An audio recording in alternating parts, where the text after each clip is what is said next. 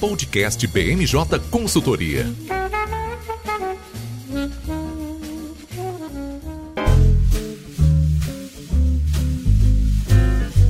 Olá pessoal, está começando agora mais uma edição do podcast BMJ. Eu sou o Lucas Fernandes e, como sempre, nós trouxemos um time de especialistas para conversar aqui comigo hoje. Vão participar dessa edição a nossa coordenadora de legislativo, Gabriela Santana. Tudo bem, Gabi? Tudo certo, Lucas. Bom te ter de volta aqui no podcast. Pois é, a gente decidiu deixar a Fernanda de molho um tempinho, já estava sentindo saudade de estar aqui com vocês. Também aqui hoje o nosso consultor de análise política, Nicolas Borges. Tudo bem, Nicolas? Oi, Lucas, tudo certo? Um prazer estar de volta aqui com vocês e um prazer também te receber de volta. E fechando o time de hoje, o nosso consultor de jurídico e tributário, Rodrigo Alencar. Tudo bem, Rodrigo? Tudo bem, Lucas? Tudo bem, pessoal? Bom, nós chamamos esses craques aqui porque hoje a gente está com a pauta cheia. A gente vai começar falando sobre a agenda bomba que tramita no Congresso. Uma série de medidas que vão ter um custo fiscal muito alto, mas que ao mesmo tempo trazem impactos eleitoreiros muito sedutores para que os parlamentares votem nesse momento e é claro que também podem impulsionar a candidatura do presidente Jair Bolsonaro, que, é, como a gente tem visto nas últimas pesquisas, está no momento de ascensão e pretende continuar nessa maré de sorte que ele tem tido nos últimos meses. A gente também conversa sobre a edição de uma nova MP que também tem muito a ver com essa estratégia do Bolsonaro de se aproximar do eleitorado. É uma, uma MP que visa facilitar a empregabilidade de jovens e mulheres, dois segmentos muito sensíveis para o Bolsonaro do ponto de vista de eleitorado, e é claro que a gente vai trazer aqui todos os detalhes e algumas perspectivas de tramitação. E a gente fecha o episódio de hoje falando de uma pauta muito delicada. Né? A gente vai falar sobre casos de racismo é, que vem acontecendo cotidianamente, né? tanto do ponto de vista social quanto também em ambientes de tomada de decisão política. A gente vai repercutir o caso mais recente que houve lá na Assembleia do Estado de São Paulo, envolvendo falas de um parlamentar durante uma sessão lá do plenário e comentar um pouco sobre as alterações na legislação eleitoral que foram feitas recentemente e que podem aí dar algum tipo de impulso para candidaturas de pessoas negras. Queria reforçar que a gente está gravando esse episódio na quinta-feira, dia 5 de maio, e ele vai ao ar na sexta-feira, dia 6, em todas as plataformas de streaming. Bom, Gabi, sem mais delongas, queria te chamar aqui para a gente conversar, porque a gente está gravando esse episódio poucas horas depois da Câmara dos Deputados aprovar o projeto que estabelece um piso para os profissionais de enfermagem. É, a gente viu que a valorização dos profissionais de saúde entrou de vez no debate público, é, principalmente quando a gente passou pela pandemia, e essa era uma demanda é, de muito tempo já dessa categoria, né, dos profissionais de enfermagem. Foi uma decisão quase unânime, né? Quase todos os partidos orientaram a favor dessa matéria, não é isso mesmo? Isso mesmo, Lucas. Foram 449 votos a favor e 12 contra. É, todos os partidos orientaram a favor da aprovação do PL 2564 de 2020, menos o Partido Novo, por entender que esse, é, esse aumento dado a essa categoria é, de trabalhadores poderia onerar é, as contas tanto do setor público, né, que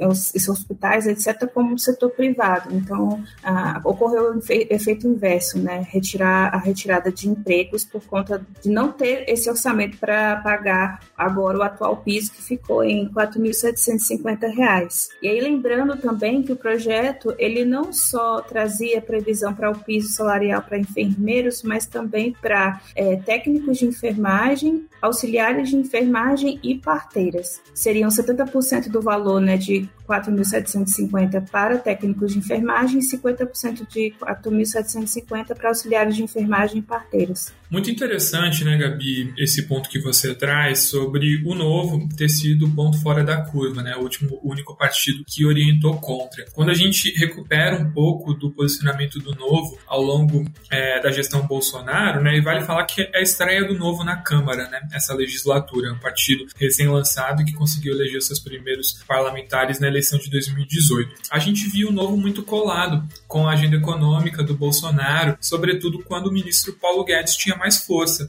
Agora a gente já começa a ver é, divergências cada vez mais é, explícitas, né, sobretudo nesse momento em que a ala política parece estar ganhando muita preponderância né, sobre a ala econômica. Para você que está toda semana aí batendo perna no Congresso, queria saber qual que é a sua percepção sobre isso, se, se você também avalia é, a relação do novo com o Palácio do Planalto dessa maneira. Eu concordo, Lucas, mas eu acho que é, existem algumas coisas que culminaram, né? Como se a gente pensasse numa série, aí eles fazem aqueles é, volta ao tempo, né, para explicar o que culminou naquele momento. Primeiro, a gente tinha um governo que tinha, que tem, né, ainda na sua equipe econômica, o, à frente o ministro Paulo Guedes, e no início ele falava de um governo extremamente liberal, diferente do que está acontecendo agora. E por isso havia um alinhamento maior da pauta do novo, que, que é conhecido né, por ter uma ideologia bastante forte liberal, é com o governo Bolsonaro. Ao longo do tempo, nós contava, claro, com a pandemia,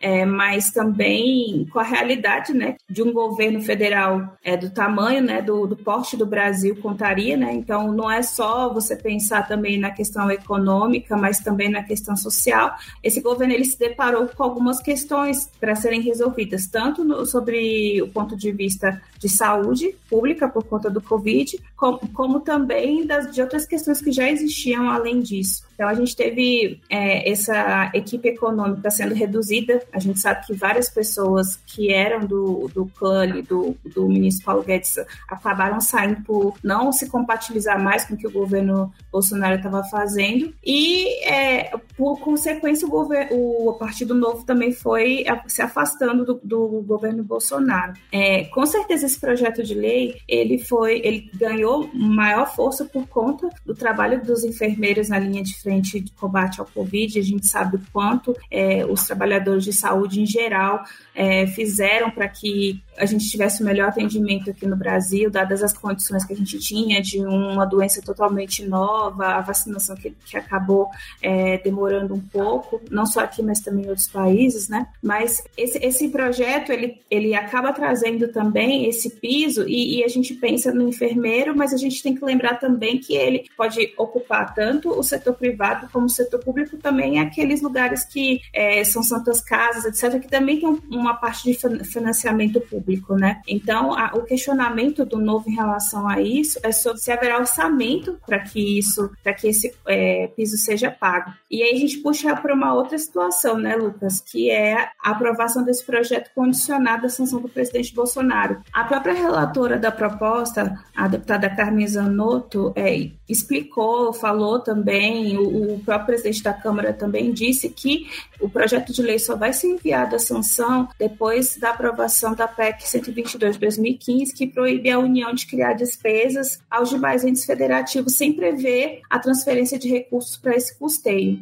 E aí também na esteira disso, a senadora Elisiane Gama, junto com outros parlamentares, está colhendo assinaturas para uma proposta para que instituir também o piso é, da enfermagem dentro da Constituição. E fala-se, né, dizem as más línguas, que talvez essas propostas sejam usadas para finalmente acabar com o teto de gastos, visto que o governo está precisando de dinheiro para implementar essas medidas, é, notadamente eleitoreiras, é, e não tem dinheiro por conta do teto de gastos. Eu já ia puxar esse tema, mas a Gabi é muito mais adiantada, ela já está com um olho no peixe e outro no gato. É muito interessante né, ver todo esse contexto e, e, e essa preocupação que a gente vê da, da Carmen Zanotto e também de uma série de outros aliados do presidente. Isso faz toda, é, todo sentido, porque é, a gente já vem tratando disso em alguns episódios do podcast, mas cabe sempre reforçar que o Bolsonaro, é, sobretudo nesse último mês, está esticando um pouco a corda né, e aumentando a tensão entre executivo e judiciário. Não dá para dizer que nesse momento o presidente é, sancionando uma lei que, que é, seja ali possível, mas que apresente algum tipo de ambiguidade em relação à legislação de responsabilidade fiscal, seria pouco provável que ele conseguisse sair pela tangente nesse cenário e ele poderia ser responsabilizado. Né? Existe aí um, um interesse de alguns ministros do Supremo de, de terem oportunidades para atacar o Bolsonaro. E nesse sentido a gente chega nessa pauta que a Gabi trouxe para a gente, introdução, né, que é a flexibilização do teto de gastos. Mais um tema que contribui ainda mais né, para afastar o novo do, do, do, do governo, já que a gente estava mencionando o partido, e que também serve para trazer o Bolsonaro mais para junto da, da classe política, né, Gabi? É, é, talvez abandonando de vez uma das principais defesas do ministro Paulo Guedes, que é o teto de gastos, né? Uma, uma ferramenta aí que, vamos recordar, foi aprovada durante o governo Temer e que nesse curto espaço de tempo já passou por vários testes de fogo, é, já sofreu algumas flexibilizações e pode sofrer ainda mais. É, a gente teve o primeiro furo desse teto na PEC dos precatórios, né, Lucas? É, aí a gente também vem aí com a aprovação definitiva do Auxílio Brasil, o antigo Bolsa Família, com um valor considerável 400 reais, também onera as despesas da União. E, obviamente, todas essas medidas que o governo está tentando implementar, como é, a perspectiva de reajuste dos servidores em 5%, a própria definição do piso salarial para os enfermeiros, é, entre outras medidas que acabam onerando a máquina pública e fazem com que o, a, o teto de gastos seja uma forma de barrar essas medidas, né? No momento que o Bolsonaro, é, apesar de ter diminuído a diferença nas pesquisas perante ao ex-presidente Lula, ainda continua é, atrás nas pesquisas. Então ele precisa primeiro garantir é, as conformações políticas, né? As promessas que ele fez junto a, aos, aos parlamentares para que ele continue garantindo a base aliada do governo dentro do Congresso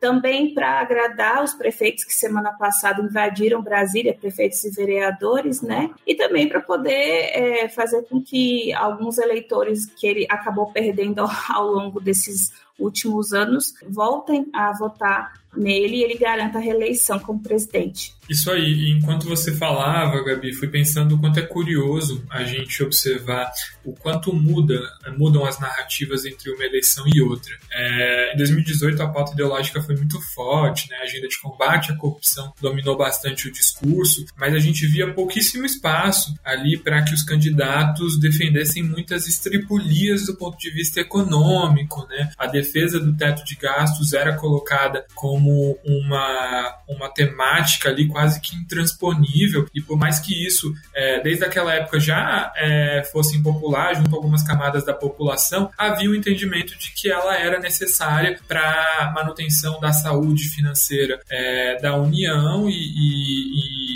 e, isso era visto ali como um, algo quase que, que basilar e que não poderia ser contornado. Agora a gente já vê isso, né?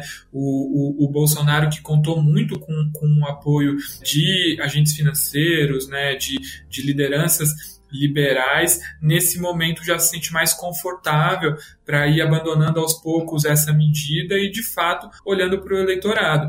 É, tende a ser uma, pelo que a gente tem visto até o momento, né, nos principais institutos de pesquisa, tende a ser uma eleição menos voltada para a agenda anticorrupção e questões puramente ideológicas. Né? A gente tem visto o eleitor preocupado com economia, inflação, desemprego e parece que é, algumas respostas fáceis voltam a ser mais aceitas, né? E, e que talvez é, os agentes financeiros já não estejam mais com tanto poder de agenda nessa campanha como a gente viu na, nas últimas eleições. Lucas, existem algumas coisas que fazem com que esse ambiente seja propício para que a gente se afaste é, da pauta de costumes é, e também das questões de corrupção, né? A gente veio de dois anos de pandemia e de crise econômica, não só no Brasil, como também no mundo. Nesses momentos, as necessidades mais básicas da população acabam por aparecerem mais, né? Então, as pessoas deixam de se preocupar com questões que não são, não deixam de ser importantes, são de extrema importância, mas é, para que seja garantido né, os direitos básicos, alimentação, comida, etc., saúde, né, saúde que é o tema principal é, de toda essa crise, é, eles, esses temas acabam por, por, tomar conta né, de, todo, de todo o debate político. E a gente também tem aquela base cristalizada do Bolsonaro que a gente tanto fala aqui no podcast. Né? Essa base, que é, é aquela base é, do Bolsonaro que a gente chama base bolsonarista, eles já estão cativados, eles já entendem, eles já sabem sabem que o presidente defende a pauta de costumes, é, e não é desse eleitor que o Bolsonaro está correndo atrás, é do eleitor que realmente vai definir a eleição no fim do dia. Perfeito. E junto nesse cenário, né, Gabi, trazendo aí o último tema que a gente tinha separado para abordar é, nessa pauta bomba do Congresso, a gente tem uma questão que vai enfrentar sim uma resistência muito grande do mercado. Né? A gente começa a ouvir uma série de burburinhos de que o Arthur Lira e o Rodrigo Pacheco estariam ali formando um acordo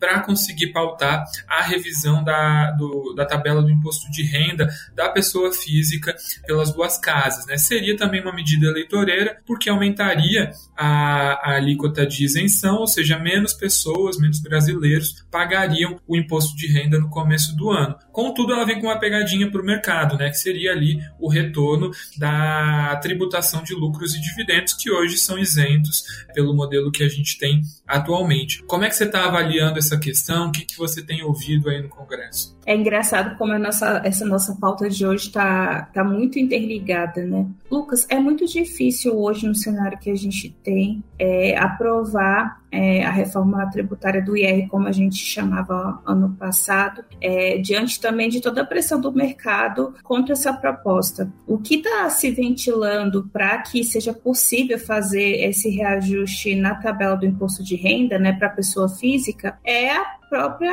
é, o próprio furo do teto de gastos. Então é isso que o que vozes do governo, inclusive, é, a gente tem informações disso, estão falando, né, que é necessário que se fure o teto de gastos para que essa mudança também seja possível, justamente por conta da pressão do mercado, né? O, o governo Bolsonaro ele tem se disposto com o mercado por essas medidas eleitoreiras e essa seria essa, essa seria uma, uma medida que poderia afastar muito, né, o mercado. E, e assim, é, existe um equilíbrio dentro do processo eleitoral, né, dentro do ano de eleições, é, com as forças, né, população, assistência social e mercado. Então, Bolsonaro também não pode se arriscar é, a ponto de, de, de deixar essa relação tão ruim é, com o mercado com, com a aprovação dessa proposta. Então, hoje, o que a gente vê é que as chances são, são baixas dessa, desse, dessa, desse projeto de lei ser aprovado, mas que a, é, o reajuste da tabela do imposto de renda pode acontecer de outra forma, que seria com a flexibilização do teto de gastos. E só para a gente fechar esse tema, né, fica nítido nessa conversa o quanto um ano eleitoral é ruim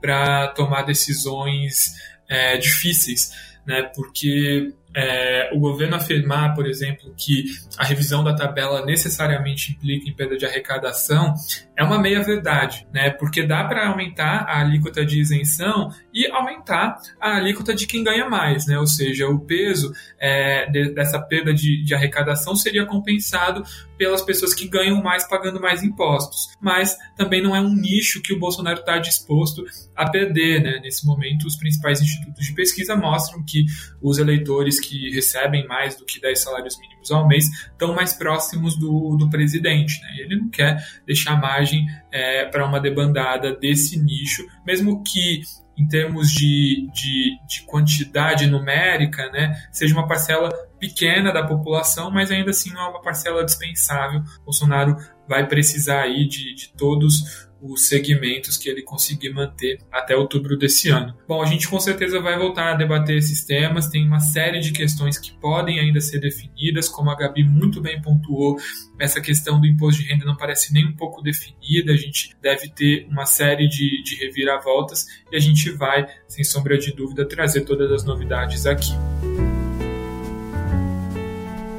E aproveitando que a gente já estava falando sobre essa pauta do Congresso, eu queria trazer o Rodrigo para a nossa conversa, porque nessa semana nós tivemos a apresentação de uma medida provisória que também visa aí atacar um dos elementos que tem trazido mais preocupações para a eleição do Bolsonaro. Com o objetivo de diminuir o desemprego, essa MP visa aumentar a empregabilidade de jovens e mulheres. Rodrigo, você que leu todo o texto da MP, traz aí para a gente os principais destaques dessa proposta. Bom, Lucas, como você disse, é de fato um pacote trabalhista para estimular empregos para mulheres e jovens que, que são realmente é, parte do eleitorado que não é tão expressivo ainda para o Bolsonaro. Então, no caso, para as mulheres, você observa que você tem um maior apoio à parentalidade da primeira infância. Né? Então, o que, que significa isso? Você tem uma liberação é, do FGTS para auxílio de pagamentos com despesas de creches, de instituições de ensino infantil. Você também tem uma flexibilização do regime de trabalho. Então, é, admite-se também a utilização de teletrabalho, é, a flexibilização em intervalos é, entre jornadas, até possibilidade de antecipação de férias individuais, é, compensação de é, jornadas de trabalho por banco de horas. Então, o que você tem é, na verdade, uma maior flexibilização mesmo do regime de trabalho. Vale também falar que SMP ela tem um aspecto muito expressivo também, que é na qualificação de mulheres em áreas estratégicas para ascensão profissional, especialmente áreas de tecnologia da informação. Então, nesse sentido, a há também previsão de liberação do FGTS para uma maior qualificação e até mesmo suspensão de contratos de trabalho para que haja essa qualificação feminina, para que haja maior inclusão no mercado de trabalho. Vale também falar que tem um ponto, um aspecto que trata sobre o apoio retorno é, de trabalho depois da licença maternidade. Até inclusive uma suspensão é, de contrato também para que haja um maior acompanhamento das crianças durante a primeira infância. Em relação aos jovens também, você tem um, a instituição de um projeto nacional de incentivo à contratação de aprendizes. É, esse projeto ele busca realmente ampliar ampliar o acesso ao mercado de trabalho,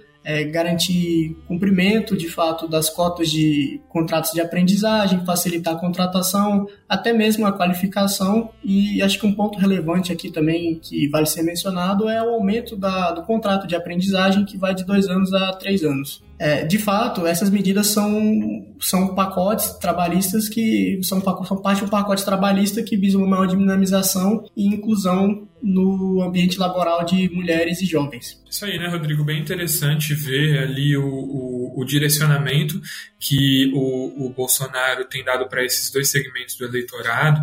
Vale a gente fazer uma contextualização né, sobre por que, que é importante para o presidente correr atrás desse nicho. A gente está gravando esse episódio no dia 5 de maio, um dia depois do prazo final para a regularização do título de eleitor.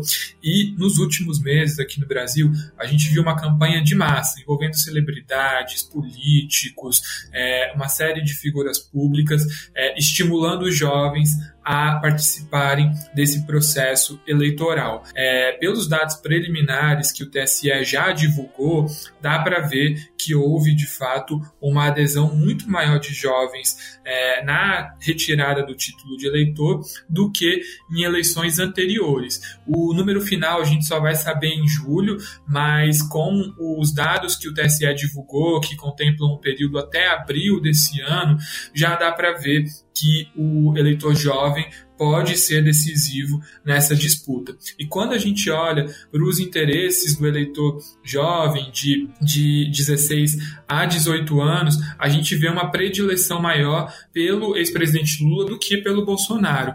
Então, para o presidente é muito importante é, tentar encampar medidas que é, estimulem esse segmento ou que, que pelo menos acabem ali pulverizando né, e não tornando tão fácil para esse nicho do eleitorado cair nas mãos do ex-presidente Lula. Já sobre as mulheres também é, é, bem importante né, a gente ver essa, essa questão de como o Bolsonaro tem atuado. Na época de parlamentar e, e também durante o período da presidência, Bolsonaro já fez algumas declarações que pegaram muito mal junto com esse público e dá para ver que, que a, a prioridade dada né, para para o eleitorado feminino em alguns aspectos foi bem diferente nesse governo em relação a governos anteriores. E é muito interessante observar que essa busca é, do eleitorado feminino não é uma, uma questão que, que é vista só do ponto de vista presidencial com o Bolsonaro. A gente está é, nesse mês de maio, né, em abril também teve isso, um período de é, propaganda partidária no, no, nos canais públicos, de, nos canais abertos de TV. E a gente vê que nos partidos conservadores há uma preocupação muito grande em dialogar com o eleitorado feminino, né, em colocar mulheres que participam e que são filiadas desse partido para chamar eleitoras é, para se aproximarem dessas bandeiras. Né? Então a gente vê que é um movimento muito interessante, sobretudo quando a gente olha para o perfil do eleitorado brasileiro antes das eleições de 2018. É, diferente de, de países como Estados Unidos e alguns países europeus, onde o, o eleitorado feminino se comporta já há algum tempo de maneira bem diferente do eleitorado masculino, aqui no Brasil não havia grandes diferenças. Né? As diferenças de posicionamento eram derivadas muito mais de fatores como renda, é, nível de escolaridade, região é, do, do país em que a pessoa habitava e muito menos pelas questões de gênero. E a gente vê que o Brasil, nos últimos anos, vem passando por uma mudança e o componente gênero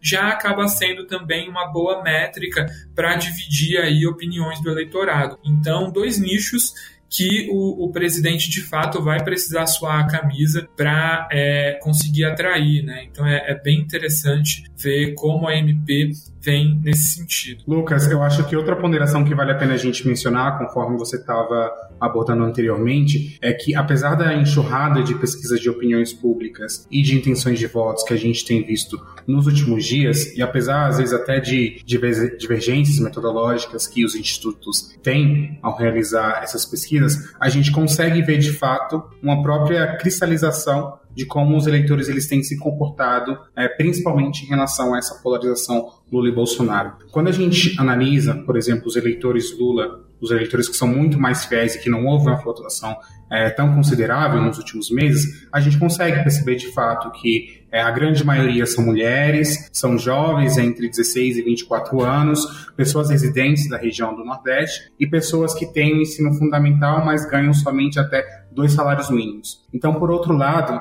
apesar desse grande esforço do presidente Jair Bolsonaro em relação a novas medidas sociais, que acho que inclusive a gente poderia também é, ressaltar até que ponto a, o STF, o Poder Judiciário, é, em total vão é, ser convenientes com todas essas questões, já que eu acho que em períodos anteriores a grande maioria dessas pautas seriam questionadas no âmbito do Poder Judiciário, mas também a gente consegue ver essa própria cristalização de quem são os, eleitor, os eleitores mais fiéis do presidente Jair Bolsonaro, que são homens, eleitores aí da região sul e centro-oeste, é, os evangélicos, né, uma cristalização muito forte, que não houve uma ruptura ao longo dos últimos meses, mas também pessoas que ganham acima de cinco salários mínimos. Então, Lucas, só vale a pena a gente acompanhar para ver em que medida essas novas políticas implementadas pelo governo federal elas vão ser de fato efetivas de acordo com os próximos levantamentos de intenções de voto. Bom, Rodrigo, voltando ao texto da MP, é, o que a gente pode esperar de, de impacto econômico e orçamentário dessa matéria? Bom, Lucas, um ponto a ser tratado aqui, na verdade, que via de regra, quando você apresenta algum tipo de proposta, ela deve vir acompanhada de é, uma estimativa de impacto orçamentário. Só que no presente caso, é, não foi, não, não há nenhuma estimativa de, de, impacto orçamentário, especialmente em decorrência dessa liberação do, do, FGTS, que pode ter alguma questão econômica, não teve nenhuma estimativa de impacto. É, o que acontece? Isso, do ponto de vista de responsabilidade fiscal, é um pouco complicado e, em última instância, pode até ser considerado uma inconstitucionalidade formal em relação até ao próprio teto de gastos mesmo. E, Rodrigo, vale destacar também que é uma MP, né, ou seja, a medida já entra em, em efeito legal a partir da sua edição no Diário Oficial, mas a gente tem aí todo um período de tramitação, como é que você prevê que o Congresso enfrente essa questão. Bom, é, esse é um ponto curioso, também um ponto importante, na verdade, é porque como é uma medida provisória, apesar de você ter força de lei, é, você tem uma vigência limitada a no máximo 120 dias. Você precisaria de passar por um processo legislativo específico para conversão definitiva em lei. Mas essa adoção de, de uma MP é realmente... É, é, tem alguns pontos que a gente precisa mencionar, especialmente porque é um ato unilateral, pelo próprio presidente, então pode ser utilizado até como estratégia política, ainda que não seja concretizada, não seja convertida em lei, como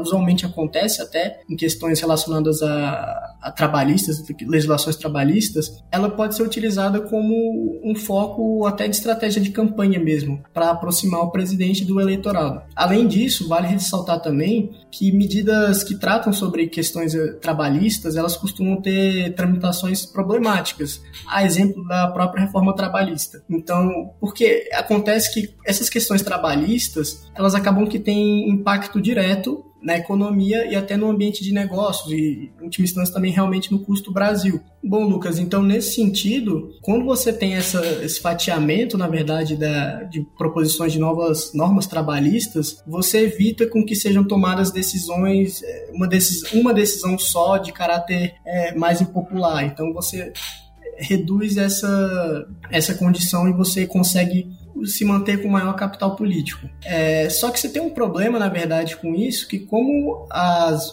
medidas provisórias, quando vão ter, quando vão ter essa conversão, todo esse processo legislativo para é, se tornarem leis definitivo, elas podem acabar caindo. Então, a gente tem até uma experiência recente com a MP 1045, no final de 2021, cuja tramitação acabou caindo no Senado. Então, é possibilidade, na verdade, que isso possa ocorrer, especialmente por conta dessas questões orçamentárias é, mencionadas anteriormente. Pois é, né? A gente sabe como a MP chega e, e, e a gente nunca sabe como ela termina lá no Congresso, por isso a gente deve ver pelo menos alguns agentes do mercado aí receosos antes de colocar em prática todas essas disposições, né, já que o texto pode ser muito, alterado ou, é, em última instância, até mesmo rejeitado lá no Congresso.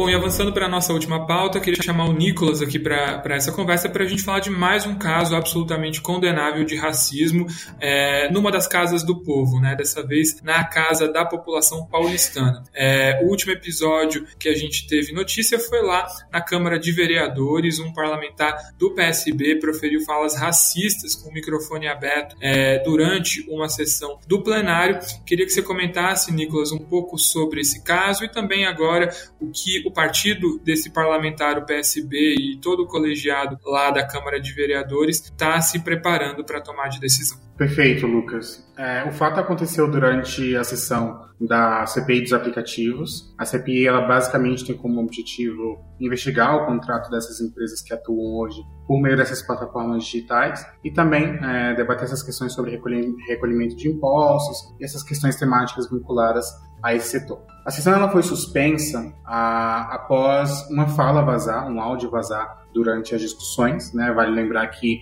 a reunião estava acontecendo é, em modelo híbrido, híbrido, então algumas pessoas no presencial e outras pessoas ainda no remoto. E durante a sessão é, vazou um áudio do vereador Camilo Cristófaro, em que ele dizia: Ah, eles arrumaram e não lavaram a calçada. É coisa de preto, né? É, foi basicamente essas palavras proferidas pelo vereador do PSB durante a sessão. Após a fala, a sessão, como eu tinha mencionado, ela foi suspensa e, claro, ela tem gerado bastante debate em torno de um tema que a gente vem batendo muito na tecla nos últimos anos, que é a questão do próprio racismo brasileiro. É, e essa questão, Lucas, ela traz ao debate é, inúmeras coisas, mas eu acho que vale a pena a gente mencionar é, uma distinção muito singular, que ela facilita muitas das vezes o debate ao qual a gente está inserido. As falas do vereador Camilo, elas refletem ao mesmo tempo o racismo institucional, mas também o racismo estrutural da sociedade brasileira. E qual a diferença entre o racismo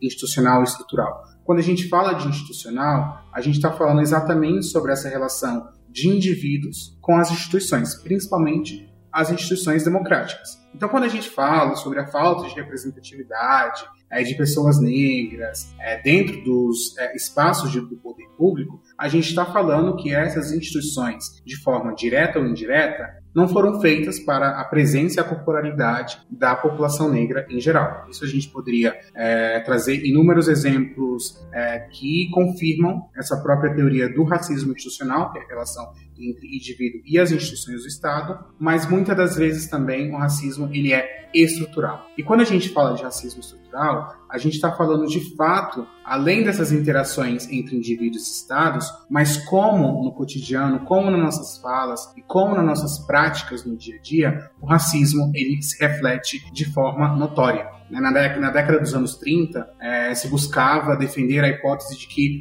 o racismo no Brasil não existia, é, porque o que existia era um preconceito de cor, como se a cor no Brasil não fosse um fato vinculante com a questão racial da população negra aqui no Brasil. Então, Lucas, a própria questão do racismo institucional e estrutural elas ficaram bastante claras na fala do vereador Camilo. Isso porque é, ele trouxe depois é, como uma das suas desculpas de que a frase não tinha um cunho racista, porque é, grande parte do eleitorado dele é, vem da população afrodescendente, como se essa simples retórica ela de alguma forma deslegitimasse toda essa questão estrutural é, que involucra a sociedade brasileira. É, e o racismo institucional, né, porque como a gente estava falando, é, se a gente parar para olhar hoje para o Congresso Nacional, dos mais de 590 deputados e senadores que comportam o Congresso, somente 17% são pessoas negras. Então, como a gente aprimora o debate nesses espaços onde ainda não existe uma representatividade de fato que vai muito além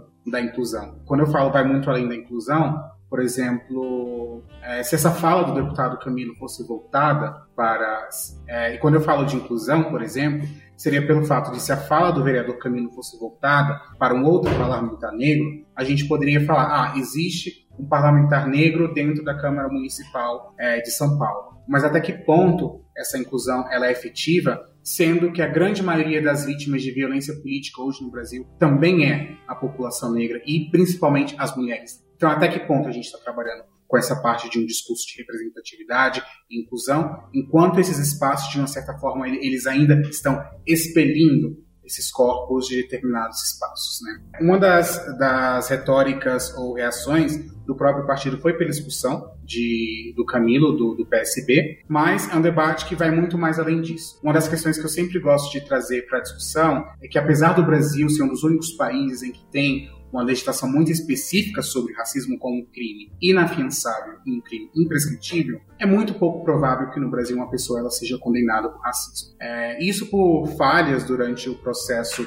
de investigação e o processo de formalização da denúncia, mas também porque muitas das vezes, quando uma pessoa ela é denunciada por racismo, é, lá no rito final de todo o processo jurídico, a pessoa acaba sendo condenada pelo crime de injúria racial, que ao contrário de racismo é um crime prescritível, tem uma certa caducidade, ele pode caducar em uma determinada é, linha temporal e também é um crime fiançado. A pessoa ela pode, de uma certa forma, pagar, seja em questões financeiras ou em serviços a comunidades, como uma forma de compensar esse tipo de discriminação. Talvez uma das grandes notícias e boas notícias que a gente tem em relação a todas essas questões, Lucas, é que recentemente o STF ele decidiu equiparar crime de injúria racial como um crime de racismo. Então vamos ver até que ponto a gente consegue de fato ver esses avanços concretos, principalmente abordando essa própria questão do racismo institucional. É, o último censo realizado pelo CNJ ele apontou que somente 19% dos magistrados do Poder Judiciário são pessoas negras. Então, quem são essas pessoas que estão decidindo o que é um crime de racismo, o que é uma injúria racial? São pessoas que, de uma certa forma, elas não sentem a experiência que os corpos negros, é, de uma certa forma, sentem nesses espaços de poder. Gente precisa de fato analisar quem são essas pessoas que estão decidindo sobre os corpos negros e quem são essas pessoas que indiretamente excluem todas essas portabilidades de inserção e também de ascensão das candidaturas negras no país. Vamos também observar como as eleições de 2018 elas possam servir como um impulso para as candidaturas negras no Brasil, já que em 2018 a gente teve um número elevado de candidaturas negras, mas somente 4% das candidaturas foram eleitas em 2018. Então, é, vamos ver se para 2022, além do alto número de candidaturas negras, a gente consiga eleger é, um, um, grande contingente da população negra para o Congresso Nacional, principalmente porque a partir de agora os partidos eles vão ter um incentivo financeiro Bom, Nicolas, muito legal esse panorama que você traz para a gente, né? Você estava falando da falta de representatividade aí de, de juízes e, e, magistrados negros né, no Poder Judiciário. É, atualmente, no, no, Supremo Tribunal Federal, acho que nós não temos nenhum ministro né, que se considere negro, e isso diz muito é, sobre como você muito bem pontuou, né? a falta de pessoas que passam pela situação é, tratando do racismo e, e, essa própria questão que você traz né, do mito da democracia racial aqui no Brasil, acho que é muito bem ilustrado nessa divergência né, que a gente tem na legislação entre injúria racial e racismo. Né? No fim das contas, é o problema de, do, que está presente no, no no contexto político e social do Brasil, né, a dificuldade de chamar racismo pelo que ele é, né, e de não criar subterfúgios aí, lembrando que a, a legislação considera injúria racial uma declaração ou ação direcionada contra uma pessoa e já o racismo seria algo mais amplo, né, contra é, todas as pessoas negras, por isso mais difícil de ser comprovado, né, o que dificulta muito punição exemplar que, que esse tipo de, de caso, que não é incomum, não foge da, infelizmente, da normalidade, é, deveria enfrentar. É, aproveitando que você estava falando sobre mudanças na legislação eleitoral, um ponto que a gente já teve de novidade nas eleições de 2018 foi a cota para que partidos lancem candidaturas de pessoas negras. E assim como houve no caso de candidaturas de mulheres, a gente viu uma série de, de casos de partidos sendo ali investigados sobre suposto uso de candidaturas laranja, ou seja, só lançam um, um candidato ou candidata negra para cumprir cota, mas não investe é, e, e, e não dá chance, é, espaço de TV, recurso tradicional e, não tradicional, para que esses candidatos obtenham êxito nas eleições. É, a gente teve algumas mudanças né, para essa eleição agora de 2022. Queria que você comentasse um pouco sobre isso, quais são as suas perspectivas né, para o resultado dessas eleições. Sim, Lucas. É, para as eleições de 2022, os votos para as candidaturas tanto de mulheres quanto da população negra, elas têm o peso 2. Isso implica dizer que os partidos eles vão ter incentivos financeiros muito mais amplos caso é, esses parlamentares, ou seja, caso mulheres ou é, candidaturas negras sejam eleitas. Existe essa cláusula, né? É, essas candidaturas, elas, os candidatos, eles precisam ser eleitos através dessa metodologia de voto que vale dois, para que o partido ele tenha um, um, acesso mais privilegiado ao fundo eleitoral. Sem dúvidas nenhuma, essa questão de financiamento de campanhas para candidaturas negras é um passo muito importante em relação à temática da representatividade, mas também uma das coisas que eu sempre gosto de ressaltar é nem toda representatividade ela importa. O que, que eu quero dizer com isso? É, do que, que me adianta, por exemplo, ter um parlamentar negro eleito no Congresso Nacional em 2022, se esse parlamentar ele não vai estar envolvido, ele não vai estar é, fiel à agenda que a população negra de fato precisa de forma urgente hoje no Brasil. Então, de uma certa forma, ele vai preencher o requisito ali de representatividade negra, né? É um parlamentar negro eleito, mas no ponto de vista prático, ele não está atrelado com as demandas históricas e com a agenda é, da população negra e do, do movimento negro de uma forma bastante geral. Claro que é um movimento bastante difuso nesse sentido, mas por isso que eu gosto sempre de falar que nem toda representatividade importa nesse sentido. Então, é, vale a gente sempre acompanhar de que apesar desse esforço dos partidos em elegerem é, novas candidaturas, um novo panorama para política eleitoral, a gente precisa de pessoas que de fato estejam comprometidas com a agenda é, das relações raciais e das desigualdades raciais provocadas por um sistema estrutural histórico aqui no Brasil. Né? Então, é, as minhas perspectivas vão nesse sentido de que a gente precisa ampliar esse debate muito mais além da representatividade, mas também uma coisa que eu havia mencionado anteriormente sobre a inclusão. De nada nos adianta incluir novos parlamentares dentro do Congresso Nacional, sendo que essas pessoas são as grandes vítimas, por exemplo, de discursos de ódio, de difamação nas redes sociais e de diversas ameaças é, contra a honra e a vida dessas pessoas. Né? Então, se a gente só inclui essas pessoas, mas a gente não oferece ferramentas dentro do próprio Estado para que elas consigam se estabelecer como forças contundentes dessa nova disputa política, a gente sempre vai ficar trocando seis por meia dúzia nesse debate de representatividade e inclusão racial. É isso aí, né? Acho que uma mensagem importante que você passa é essa, de que a inclusão não pode ser um fim, né? Ela tem que ser um meio e, e uma série de, de mecanismos têm que ser garantidos para que as oportunidades né, venham de maneira igualitária também, né? não apenas a ocupação do espaço, mas também todo o acesso a, a todos os dispositivos que ele traz com ele. É isso, pessoal. Queria agradecer demais esse super bate-papo com a Gabi, o Nicolas e o Rodrigo comigo hoje. E convidar todos vocês que nos ouviram até agora a seguir a BMJ nas redes sociais. Eu fico por aqui e até a próxima.